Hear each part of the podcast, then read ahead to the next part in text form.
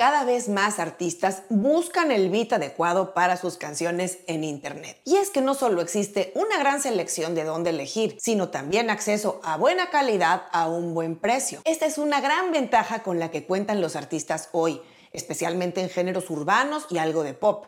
Pero también hay ciertos riesgos que debes tener en cuenta, especialmente si lo que buscas es publicar tu música en las plataformas de streaming. No te dejes llevar por lo que aparenta ser una buena oportunidad de un buen beat a bajo precio o de comprar beats e instrumentales con gente que no pertenece a un servicio establecido o que tiene un buen sitio web y un servicio con buena reputación. Por supuesto, tampoco construyas tus canciones sobre beats o bases que encuentres en librerías de música libres de regalías o gratuitas, o en software como GarageBand e incluso en la librería de YouTube porque no podrás comercializarlas. Y fuera de esas cosas obvias, hay otras cosas específicas que deberías revisar si vas a trabajar con beats e instrumentales en tu música. En este programa te lo cuento. Soy Ana Luisa Patiño y estás en mi disquera, la casa del artista independiente bien informado.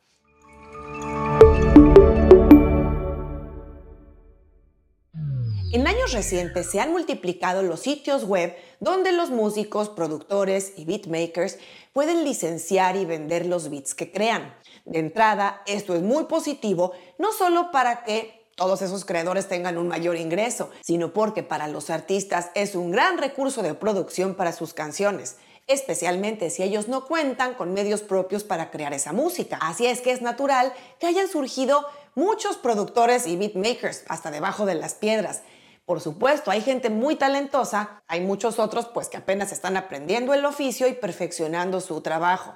Sin embargo, esta explosión del mercado de los beats también plantea sus propios problemas, especialmente en lo que a derecho se refiere. Y es que cuando un artista está en la búsqueda de beats para sus canciones, lo primero que va a buscar es un beat que le guste y que esté en un precio accesible. Pero luego, la parte de mirar la letra chica de los contratos o términos de uso no es su parte favorita. Incluso no saben bien qué es lo que hay que revisar.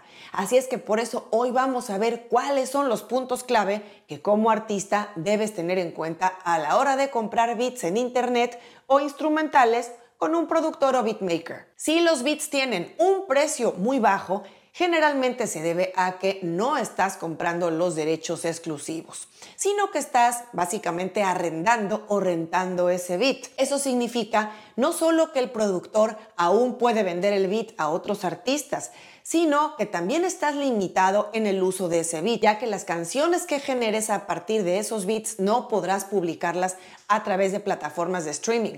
O, en caso de que pudieras, sería solo hasta cierto número de reproducciones y ventas, y por un tiempo limitado. Lo que casi siempre está prohibido con las canciones que contienen beats bajo estas limitantes que te decía, es la monetización a través del el Content ID en YouTube.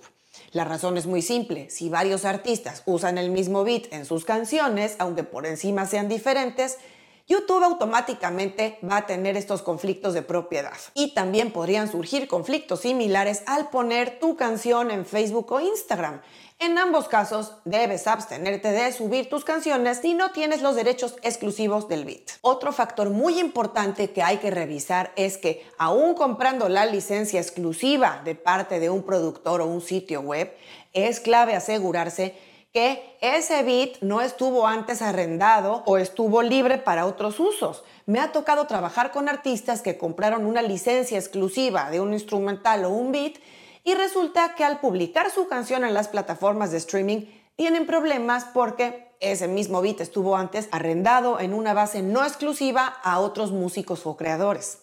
Así es que mucho ojo con eso. Otro punto clave que debes tener en cuenta a la hora de comprar la licencia de un beat es que aunque tengas la posibilidad de producir tu canción original y publicarla en las plataformas de streaming y sea 100% tuyo el máster, en muchos casos los productores o beatmakers te pedirán además un porcentaje de regalía autoral. Esto podría considerarse lógico si pensamos que a fin de cuentas ellos son los autores en cierto grado de la canción completa. Si esto fuera así, Eso debería estar estipulado en el contrato o términos de uso cuando compres la licencia. Lo único que deberías de hacer en ese caso es que cuando registres la autoría de tu canción, tanto en tu sociedad autoral como en tu editora o publishing, vas a tener que contemplar registrar únicamente el porcentaje que te corresponde y dejar registro del porcentaje que le corresponde al beatmaker o productor y él o ella a su vez deberán cobrar sus regalías correspondientes, claro, cuando se generen, a través de su editora y su sociedad autoral. Otra cosa con la que debes tener mucho cuidado es con los beats reciclados. Como ya sabemos, muchos beats pueden sonar súper similares entre sí. Y es que muchas veces productores o beatmakers poco éticos o un poco flojos, lo que hacen es modificar ligeramente los bits o las bases instrumentales que ya tienen y los vuelven a vender o a licenciar como si fueran nuevos. Así es que si utilizas bits alquilados, asegúrate de obtenerlos de una fuente de confianza y de entender los términos de la licencia. Otro peligro inminente con los bits es cuando contienen samples y no estás enterado de esto o aún estando enterado, te dicen que todo está en regla. Recuerda que los samples son pequeños fragmentos de una canción original que se usa en otra. Así es que si no se menciona explícitamente en el contrato del beat que estás comprando, debes preguntarle al productor si este beat tiene o no samples. Y de ser así, si se están usando con licencia del dueño de la grabación, lo cual es muy poco probable que así sea. Y eso te traería problemas de reclamos de copyright en cuanto publiques tu canción o en un caso más grave, una demanda. Si tus canciones contienen beats o instrumentales con licencia y de pronto te surgiera la oportunidad de una sincronización o uso de tu canción en una película, en una serie, en un comercial, podrías estar en problemas. Te digo por qué. Recuerda que un artista que obtiene la licencia de un beat o instrumental solo tiene los derechos sobre la nueva obra derivada es decir, sobre la canción nueva que creó con base en ese instrumental o beat.